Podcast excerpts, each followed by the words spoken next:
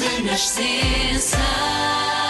Sejam bem-vindos a mais um Visto de Fora, o espaço dedicado à análise dos assuntos europeus e nacionais, como sempre, com Begonha Inigas, Olivia Bonamici, bom dia e bom dia Sérgio Costa Bom mais dia, uma vez. bom dia. Para viva, Bom dia. Bom dia a todos. Eu sei, eu sei eh, que Begonha queres muito falar do mau tempo novamente, que, o mau tempo que se faz sentir por toda a Europa. O que é que mais te tormenta? Não, não, o que quero falar é o que realmente interessa as pessoas, não é? Que todas as pessoas nestes dias de que falamos? Falamos do tempo, encontramos alguén no elevador, ah, que mau tempo está, ah, fiquei sin o chapeo, ai, teño cabelo que isto é un desastre, ah, este vento, ah, esta chuva. Olha, Begonha, não, mas é usar um realmente gorro, incrível. hoje estou a usar um gorro precisamente por causa do meu mau cabelo, que é um belo truque.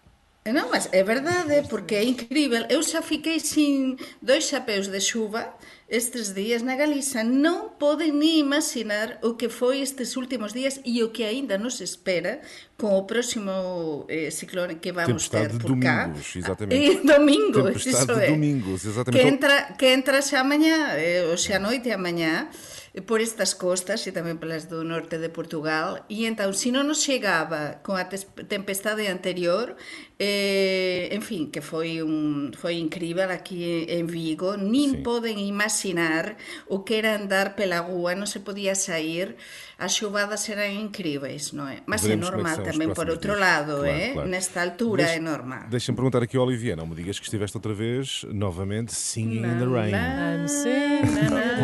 É, Vocês não vão acreditar, mas um pouco, porque eu estava de férias e, portanto, eu fui uma semana de Ai, férias no de sul do- do férias. país e não apanhei com a chuva quase nenhuma. Ai, Portanto, que vocês falam de uma outra realidade que eu não conheço.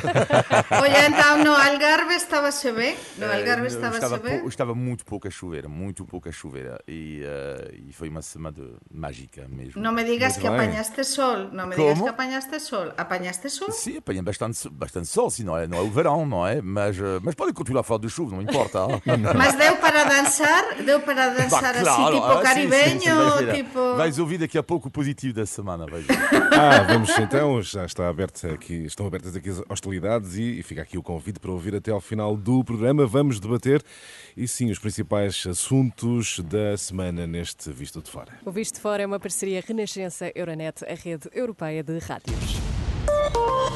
Euronet Plus. Atenção a este cenário. Estrelas de David colocadas à porta de famílias de judeus, judeus atacados ou insultados nas ruas, cenário que tem sido comum em França e na Alemanha. Olivier, eh, não estamos em 1930, mas eh, parece.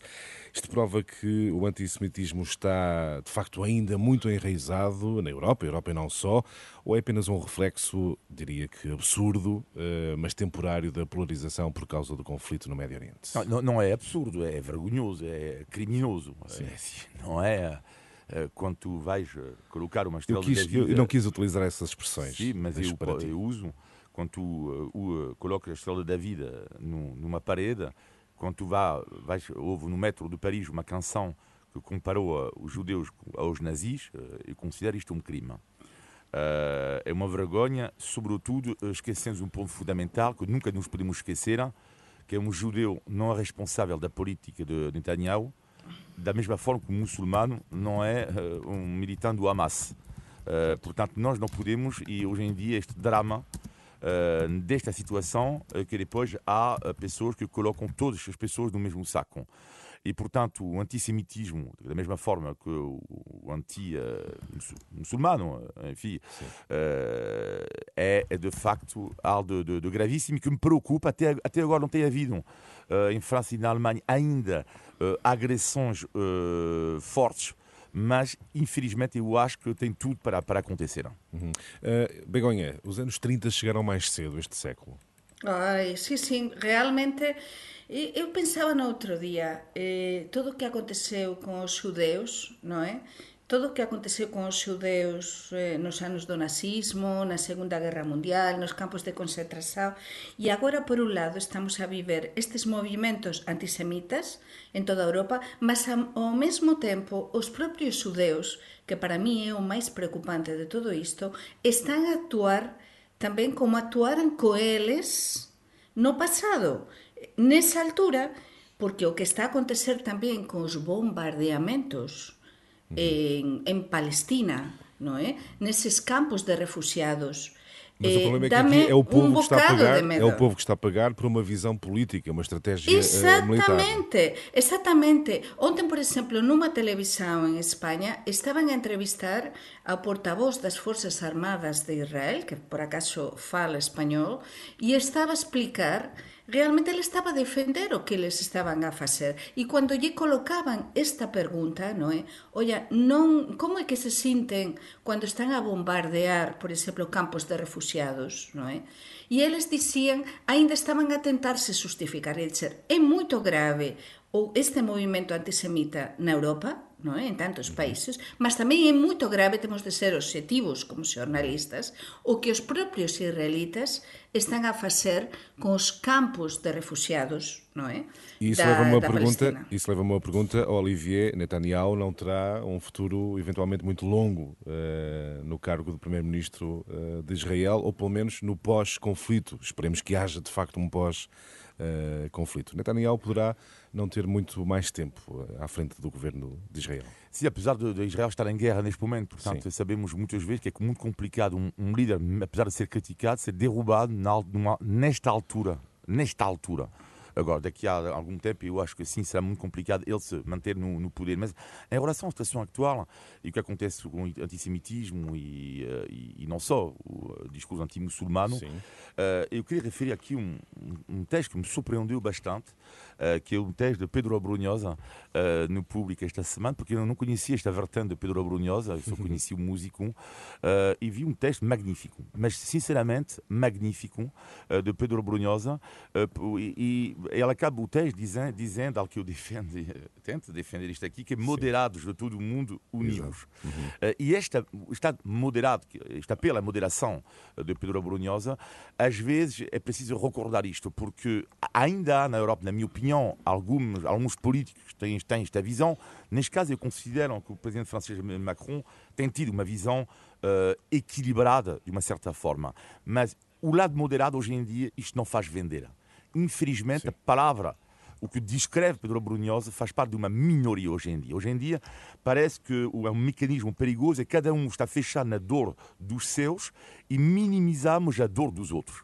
Ah. Mas é o que acontece nos, nos conflitos, o que acontece eh, nos conflitos que ficas máis polarizado unha parte e a outra, non é? Mas por iso a moderação, por iso o diálogo, por iso eh, as populações son as que máis están a sufrir, por, como dicía o Sergio, por decisões políticas. E, sin dúbida, o Pedro Abruñosa, que eu adoro, o Pedro Abruñosa é un grande poeta. As letras do Pedro Abruñosa son poesía, son poesía mesma. E, e en momentos moito, moito decisivos. Mas, e então, por isso este texto deixa, não me surpreende. Deixa-me fazer esta pergunta. O Olivier estava a dizer que os moderados são uma minoria. O que eu pergunto é, são mesmo uma minoria não, ou, é uma maioria não, que está com não. medo da gritaria do extremo? Eh, eu acho que os moderados, por sorte, ainda somos maioria e acho que nos inclui a todos nós, não é? E há tantas pessoas que nos estão a ouvir e em, to, e em todos os países, não é? Mas é isso. As decisões políticas dunha minoría, e por desgraza os extremos agora están na ribalta, non é? E están a ter moita máis forza do que tiñan, mas as decisões dunha minoría dos extremismos neste caso e nesta guerra están a condicionar mm, e están a motivar eh, os asesinatos ou asesinatos en masa porque, eh, por exemplo, Netanyahu o gobernante de Israel é bastante extremista e estaba no pior momento da súa popularidade, no pior momento, con casos de corrupção a súa volta. E temos, por outro lado, a Hamas, que é un movimento eh, terrorista, radical. Radical. Portanto, eh, Faz isso isto... quando havia uma aproximação de Israel com a Arábia Exatamente. Saudita. Exatamente. E, mas quem é que está a sofrer? Quem é que está a levar a pior parte? Mais uma vez, o povo palestiniano. Que, que está nestes campos de refugiados. Por tanto, é así, mas a maioría moderada, e no caso da Europa, eu insisto, a maioría moderada, que nós vivemos en Europa e somos maioritariamente moderados, temos de alzar a voz e non podemos ficar calados ante isto. Fica, fica esse apelo da Begonha e eu agora faço esta pergunta, Olivia. Lembras-te da Ucrânia? Eh, é que o conflito eh, prossegue, não é? Eh, mas agora é quase esquecido, ignorado. Quem é que está a beneficiar com tudo isto, afinal? Eu acho que é Putin, hein, que, que eu acho para mim, para mim é sem dúvida o vencedor invisível do conflito entre Israel e Hamas. Uh, há um texto, por acaso, super rapidamente, porque foi publicado esta manhã, uh, no jornal The Economist, do chefe das Forças Armadas da, da, da Ucrânia, uh, que diz exatamente isso. Ele, há, desta vez sim, uma preocupação oficial, agora, desde o texto publicado esta manhã no The Economist, da Ucrânia, dizendo que eles estão a sentir que há um cansaço ao nível do Ocidente, do apoio à Ucrânia Ucrânia. E de facto, ele é um vacilo invisível, porque de facto a Ucrânia desapareceu do nosso radar. Segundo ponto, ele, uh, este, este conflito permite a Putin usar o seu argumento número um, uh, que é alegado para ele a hipocrisia ocidental de dois pesos, duas medidas. Ah, é? Vocês indignam-se das mortes ucranianas e não se indignam das mortes dos países árabes? Ele estava à espera disso. Ele estava claramente à espera disso e estava à espera do quê também? É preciso dizer a popularidade de Putin em muitos países do mundo, uh, porque é uma realidade também. Uh, e o facto, por exemplo, ter recebido dirigentes do Hamas uh, vai reforçar, não tenho dúvida nenhuma, a popularidade uh, de Putin em muitos países e porque ele quer claramente ser o líder do chamado Sul Global, uh, chamado uma ordem novo, e para mim, por isso, ele é o vencedor invisível neste momento de conflito. Mas a, a, guerra, a guerra continua, sem dúvida. Isto beneficia ao Putin e as últimas notícias que temos em direto nesta guerra da Ucrânia, entre a Ucrânia e a Rússia, depois da Rússia invadir a Ucrânia, é que a Rússia lançou eh, nesta noite, nesta última noite, eh, uma oleada masiva de drones, Sim, de drones os, os ataques contra... mais uh, mais fortes. Exatamente, mais forte, contra várias regiões, não só zonas da Ucrânia. E então, a Ucrânia está a tentar repeler precisamente com todo o, o material, o armamento enviado por nós e por tantos países, non é? Estes, estas decenas de ataques. E claro, a Rusia, entre tanto, está a preparar novos ataques e novos asaltos masivos. Por iso, o nos, a nosa labor e a labor xornalística tamén é informar sobre isto, non deixar de informar, aínda que teñamos como primeira noticia ou como unha das primeiras noticias o que está a acontecer efectivamente entre eh, a guerra entre eh, Israel e, e Hamas, non podemos esquecer isto porque a nosa Europa e sobre todo é verdade que está todo relacionado porque este conflito no Próximo Oriente está a beneficiar, sin dúvida, como dicía Olivier, ao Putin, Putin. Mas, olha, Olivier, a guerra non acabou, esta guerra entre a Ucrania e a Rusia non acabou e non sabemos o que pode acontecer, mas temos de apoiar a Ucrania mais do que nunca. Muito bem. Vamos olhar agora para, para a Espanha. Begonha, eu já, já regresso a ti, porque estás particularmente interessado em falar deste tema, mas eu uh, temos que olhar, Olivier, uh, para o acordo de Sanchez com os independentistas. O que dizer deste acordo? Não está Sanchez a brincar com o fogo? Bem, está a brincar um pouco com, com, o fogo, porque o que vai ser interessante é ver depois. Ele, ele é um grande estratega uh, e para mim não é uma grande surpresa que, que tenha acontecido. Aliás, temos falado disto aqui. Uh, pronto, ele vai chegar a acordo, vai governar o país, resta saber depois quanto tempo porque a grande questão aqui que é uh, ele uh, ficou na segunda posição nas eleições espanholas, um pouco como António Costa há, há alguns anos, quando Passos Coelho ficou no primeiro lugar, mas depois Sim. já está, para mim o jogo da democracia funciona assim, claro. que a partir do momento em que tu não consegues uma aliança, é normal para mim que tu não governas. Para mim não me choca em nada que o Ferro não governe, portanto ele não consegue aliança, tem que sair, portanto é alguém que tem que encontrar um novo consenso. Uh, Sanchez conseguiu, e vai conseguir, não tenho dúvida, um consenso, mas que, com que preço? Eu diria, há dois preços que, que ele pode pagar. Primeiro, uh, tempo, que é um, para mim é um governo super fragilizado, não, e para mim vai ser muito complicado para ele governar. Uh, e segundo ponto, dentro do seu próprio partido, vamos ver uh, este fim de semana, eu acho que é uma consulta, ele, os militantes do PS uh, vão, uh, do PSOE vão pronunciar-se sobre, sobre este acordo, sobre esta, esta amnistia, de forma indireta na pergunta, mas essa é a grande questão. Portanto, para mim, sim, Sánchez sai reforçadíssimo, portanto, ele vai governar. Isto é incrível, mas eu acho que a curto prazo mesmo ele vai ter imensas dificuldades. Begonha, uh, acreditas que. Já falamos disso aqui, de resto, será muito uhum. difícil Sanchez manter-se por muito mais tempo no poder em Espanha, independentemente dos acordos que vai conseguindo estabelecer com a esquerda mais radical e também com os independentistas, se bem que ainda nada está muito claro em Espanha. É? Exatamente, vamos por partes. Neste visto de fora contamos cun francés e unha española. A española, por acaso, está a, a, a viver metade do tempo en España e metade en Portugal. Por tanto, algo, algo coñece e ten, ten, está, está a testar a realidade do país. Por tanto, neste caso, o acordo aínda non está fechado. Exacto. número un, titular número un. Porque temos o Puigdemont, que está desde Bruselas a tensionar a investidura, como ontem os adiantaba quando estábamos a preparar o programa, até o último momento, sin dúbida. Temos como un 90 e tal por cento de, de posibilidades de hipóteses, e eu acho que vai ser así, de que realmente se chegue a este acordo. Chegouse e fexouse o acordo con unha parte do independentismo da Cataluña, non é? Esquerra Republicana da Cataluña, mas falta o máis decisivo, que o acordo con Junts, que é o que está a exixir Junts e é o medo que temos moitos españois ao Pedro Sánchez, alén da amnistía, que é o que está a exixir o, Pe o, o Junts de Puigdemont a Pedro Sánchez para ser investido, para dar eses sete votos, eses sete lugares no Parlamento que precisa o Pedro Sánchez, o sí deles, para ser investido. Esa é a pergunta do millao, non é? Eh? Sí. As negociaxoes, segundo sabemos, están a continuar e todas as noites e até a madrugada entre PSOE e Junts en Bruselas, mas eh, o Puigdemont está a tensionar moito, moito a corda porque quer demostrar que ele o que manda. E iso é moito perigoso. E depois, Desde o que é a população, a xente normal da rúa, que é o que preocupa os españois hoxe? Que é o que preocupa?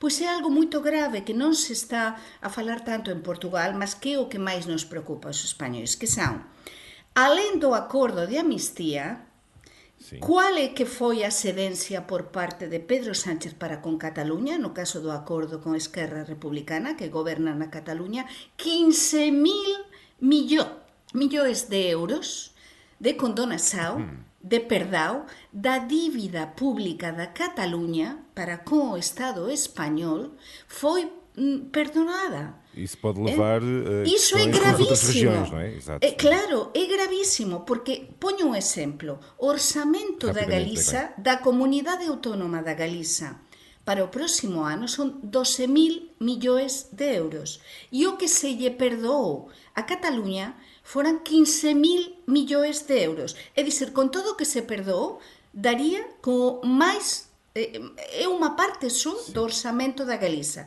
Por tanto, isto crea moita desigualdade entre todas as comunidades autónomas muito españolas. Bem. Será, portanto, um processo, sem dúvida, muito eh, complicado. Muito, sim, sim, muito complicado. Muito sim. bem, vamos, eh, já olhamos para os assuntos europeus, temos que olhar agora para os assuntos nacionais. O Visto Fora é uma parceria Renascença-Euronet, a rede europeia de rádios. Euronet Plus. Milano. Zagreb. Bruxelas. Sofia. Riga. Euronet Plus, a rede europeia de rádios para compreender melhor a Europa. Nos últimos dias, sondagens mostram que o Chega está a subir. O PSD não capitaliza descontentamento com a situação no SNS, nas escolas, nos serviços públicos. Em algumas sondagens, o PS segue mesmo à frente do eh, PSD. Olivier, surpreende estes resultados das mais recentes sondagens em Portugal? Uh, não, não me surpreende. Eu diria, talvez, a única surpresa que eu chego neste momento nas sondagens é o primeiro partido político em Portugal uh, das pessoas entre 35 e 40, 49 anos de idade. Que tem um papel muito importante na economia. Ah, não, mas exemplo. isto é super importante, esta notícia. Quer dizer, nas sondagens ainda, bom, mas uh, a sondagem é sempre a fotografia de um momento, hein, mas primeiro partido político entre 35 e 49 anos. O Chega cresce, eu acho que vai continuar a crescer. Hein? Uh, para mim não é uma grande surpresa, está 15% mais ou menos nas sondagens, eu acho que tem uma boa margem ainda uh, do crescimento. O que é que eu lamento um pouco nesta sondagem, é, que me faz um pouco confusão, é que uh, a pergunta para mim que se devia colocar neste momento era, eu acho que a pergunta das perguntas, que é ao eleitorado do PSD, porque o PSD, segundo as sondagens, não é? Podia perfeitamente governar com o Chega e com a iniciativa liberal. Bom, só que sabemos que neste momento a posição oficial do, do, do, do PSD é não governar com o Chega. Bom, só que o Chega quer uh, ministros. Bom, sabemos que em Espanha o PP chegou a acordo, não há sem problema nenhum com o Vox. Não há. É uma visão claríssima por parte do Partido Popular Espanhol. Mas em Portugal não sabemos isto. Sim. E a pergunta que eu acho que faz falta é fazer pergunta ao eleitorado do PSD num instituto de sondagem. Querem ou não o acordo com o Chega? Porque vai ser a chave. E a grande questão é que eu admito que não sei responder a isto porque não há sondagens sobre isto. Portanto, porque é a chave. Se o eleitorado do PSD aceita seguir a via do Partido Popular Espanhol, que é, sim, não há problema nenhum, o nosso inimigo número um, o inimigo número um é o, o socialismo, Uh, e neste caso fazemos acordo com o Chega, então as coisas ficam mais claras. Mas nós não sabemos o que é que realmente pensa este eleitorado, 25% do PSD, sobre um eventual acordo com o Chega, porque vai ser a chave das próximas eleições em Portugal. Begonha, concordas? Tem, tem que haver esse esclarecimento, mas a verdade é que nas últimas eleições, quando houve, uh, enfim, a percepção de que o PSD poderia coligar-se coligar ou, ou, olhar para o Chega como partido para uma solução de maioria de, de, de governo, o Partido Socialista acabou com maioria absoluta. Olhas mas, para as sondagens? Mas o que estou a olhar são sondagens, mas estou a olhar, digo que, que o Costa tem de estar muito contente porque realmente o PS, com tudo o que está a acontecer com a saúde, que vamos falar, a crise na saúde, que é gravíssima, com tudo o que está a acontecer, o PS continua estacionado. E temos um PSD a derrapar. E temos un Chega cada vez acelerar máis, mas sim, sin dúbida, eh, a chave de todo isto está no que dicía tamén e no que comentábamos, non é?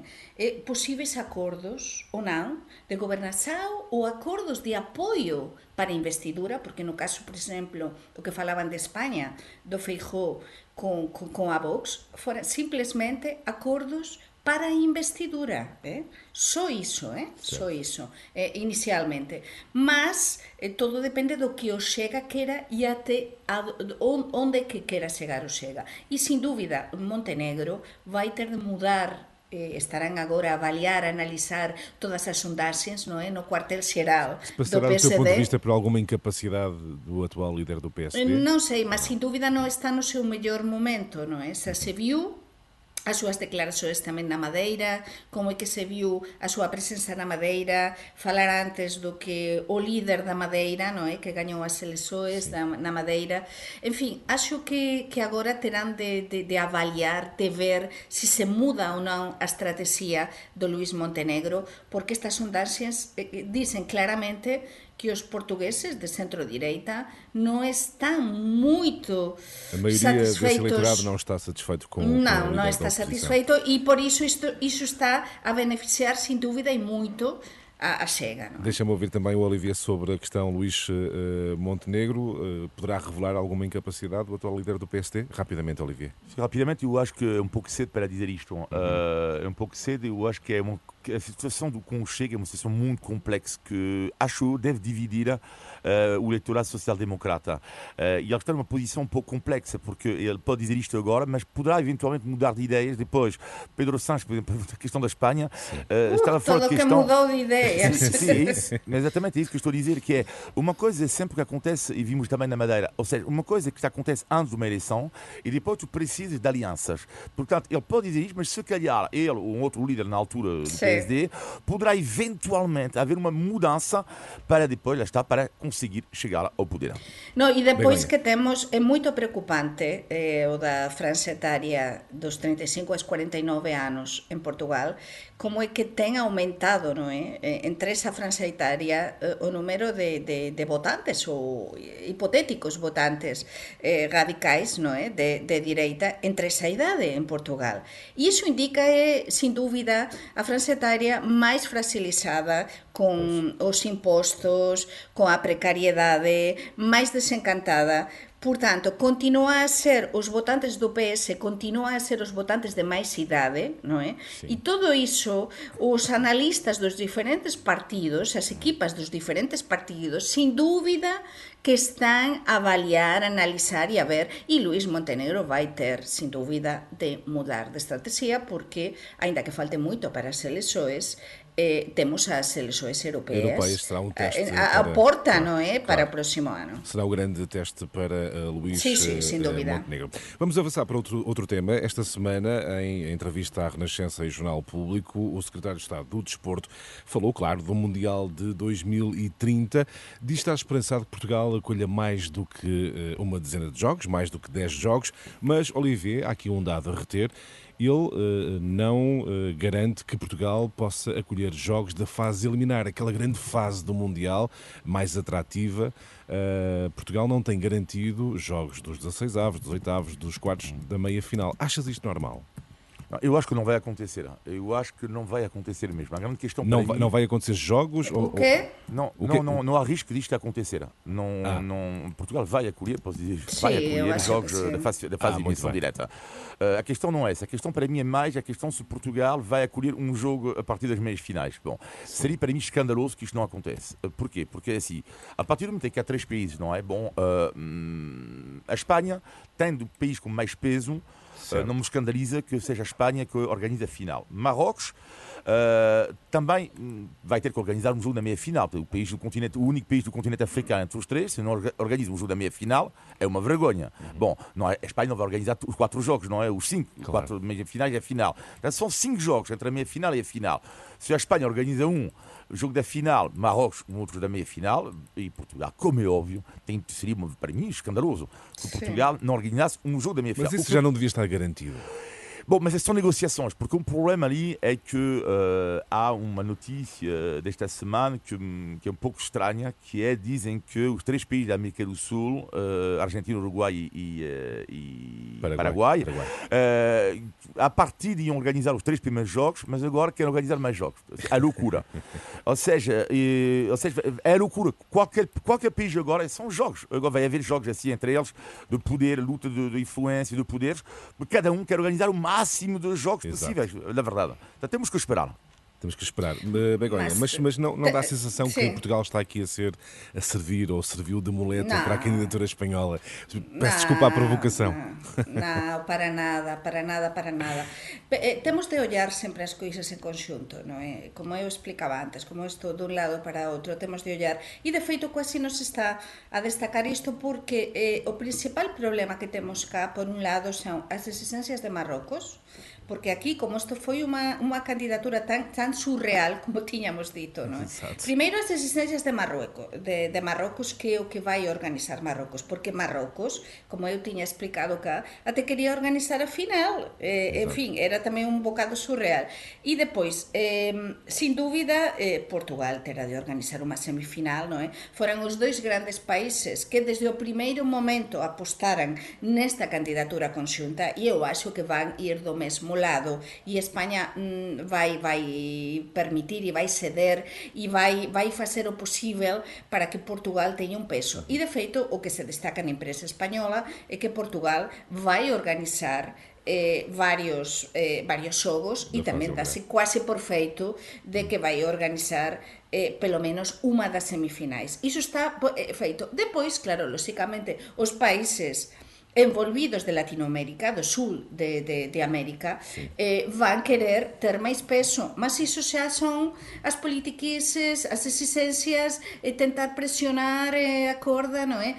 Mas todo parece bastante claro, non é? E Sérgio, non te preocupes, vai haver jogos no Porto, non te preocupes, ah, Sérgio. Sim, vai levar a família toda, está do Dragão. Mas eu, Lisboa, vais levar a família toda. Mas atenção, Lisboa não fica muito longe, do sítio onde eu estou.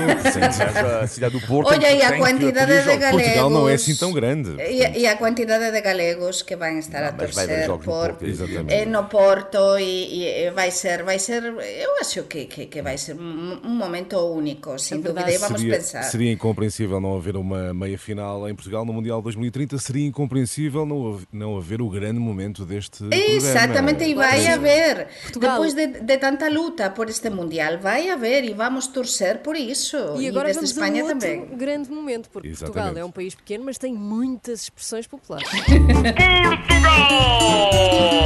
Índice de Tugalidade. Senhoras e senhores, temos dois jornalistas que vivem há muitos anos em Portugal e por isso é neste momento que queremos saber se a Olivia e Begonha sabem o que é que significa determinada expressão. E para hoje temos, eu acho que é muito fácil, vou começar se calhar pelo palpite da Begonha. O que é que significa engolir sapos? Ah, engolir sapos é ter de, de, de engolir, de tragar moita coisa e se aguantar, non é? Eh, engolir sapos é numa situação muito difícil, uhum. tu tens de estar caladinha, engolir, aguantar e, e sem dizer o que queres dizer, porque pronto, tens de aguantar, tens Olivier, de aguantar mesmo. Qual é que é o teu palpite? Não, mas sim, sim, aceitar uma realidade que dói, por exemplo, após uma semana magnífica uh, de férias, uh, falo de trabalhar esta manhã, tive que engolir um big sapo. um big sapo. E sabem porque é que se diz uh, engolir sapos? Eu vou explicar muito rápido. Uh, Deu-se por causa de uma das histórias escritas na Bíblia, as pragas do Egito. Uma das pragas constituía uma invasão de milhares de rãs por todo o território egípcio e durante a preparação dos alimentos, as refeições, lá estavam os sapos uh, de um lado para o outro. Portanto, invadiam as cozinhas, os quartos, as casas de banho e de vez em quando alguém acabava por pronto, engolir, engolir um, sapo. um sapo. Exatamente, e assim ficou como, uh, como uma expressão que significa suportar situações desagradáveis sem dizer, sem dizer nada. Foi o nosso índice de Tugalidade. Portugal! Índice de Tugalidade. E agora queremos muito saber uh, os positivos e negativos da semana. Começamos com os negativos e contigo, Begonha. Pois os negativos, o negativo da semana non pode ser outra coisa que a crise que temos máis unha vez nas urxencias, nos centros de saúde, na saúde pública en Portugal. Por favor, de ambulancia da guarda, por exemplo, estou a ler agora no público eh, para o Porto. Doentes urxentes demoraran até dúas horas, mas vamos ver. E, e con todo o que está a acontecer, con esta crise, con a falta de médicos, por favor, señores do goberno, políticos, façam alguma coisa, tanto que se estão fala do sistema de saúde, do sistema de saúde português, que é tão bom, mas é tão bom, mas está está a sofrer pelas costuras, está se a romper aos bocados, non se pode aguantar máis. A saúde e a educação é prioritaria. Isto está a ser titular xa en moitos lugares do mundo, por favor. A imaxe uh -huh. do Portugal tamén está claro. en xogo. Teresa, e, sobretudo, a saúde dos portugueses. Teresa, temos que isolar esta expressão, este, este apelo da Begonha e enviar sim, sim. para a reunião de amanhã não, não entre médicos e governo. Vamos enviar uma pen que vai, de repente, soar uh, na reunião. Olivier, uh, o teu negativo? É, eu de uma pequena experiência em, em, Lagos esta semana, mas o negativo, portanto, o negativo em, La, em Lagos... quero muito e, contar esta história. O positivo em, em Lagos. Portanto, o negativo tem a ver com algo que eu admito que eu tenho imensas dificuldades, isto tem a ver com a minha mentalidade.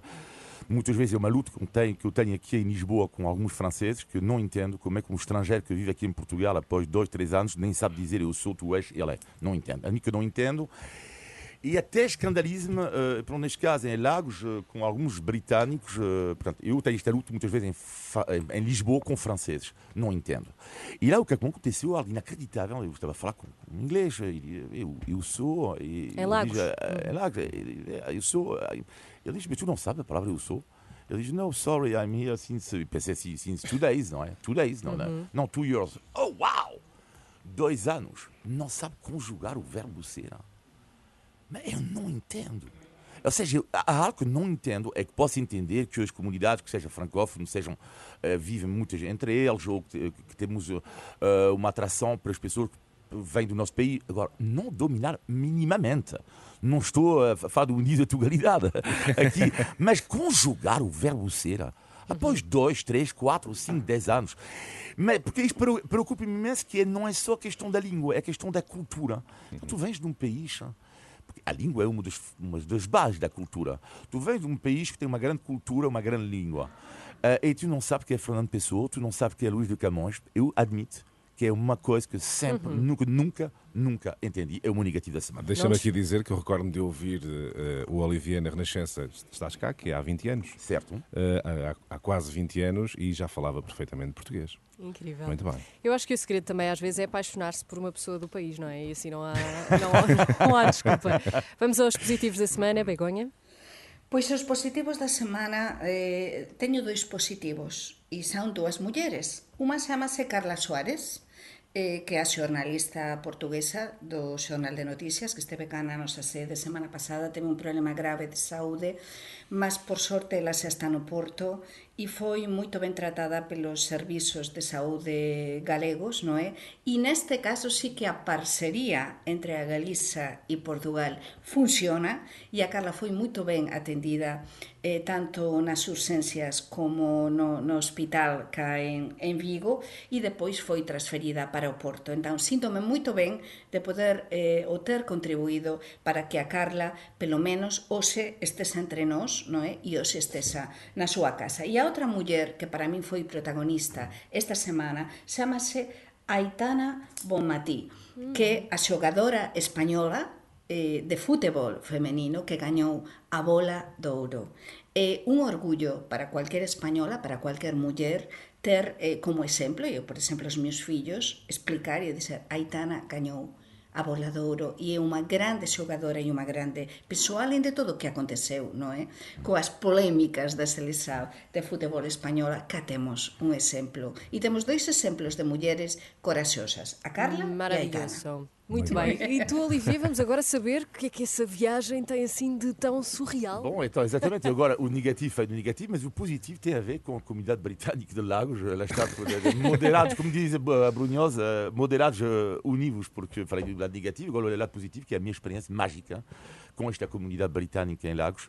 Uh, e foi aconteceu algo de mágico este fim de semana. Eu estava a almoçar numa, numa tasca e simpatizei com duas pessoas da mesa ao lado, dois britânicos que se apaixonaram por Portugal, mas eles, lá está, não falam português, mas é normal. Uh, estão cá uma semana e eles, uh, bom, apaixonaram-se. e depois, no dia seguinte, convidaram-nos para uma, um pub inglês à tarde. Eh, na Praia da Luz, perto de, de Lagos, uhum. para ouvir um crooner, músicas de, dos anos 60, 70, dos Beatles, Rolling Stones. Foi um momento de magia. Lá à tarde, nós dançamos de penu, penu na rua, na rua pessoas de 70, 80 anos que estavam super bem dispostos, uma espécie de, de, comunhão lá à tarde, a dançar, a rir, a falar, e depois, pequeno momento de magia no fim, porque claro que irritei-me depois com eles, com algum deles. Vocês conhecem, não é? Ah, vocês não sabem falar português. Você... E houve um momento Isto incrível que havia cinco bom. ingleses ao meu lado uh, e estava a dar uma espécie de lição, a dizer: Bom, ok, repeat after me. Eu sou, tu és, ele é, nós somos, eles são, vós sois, mas vós sois, eles são.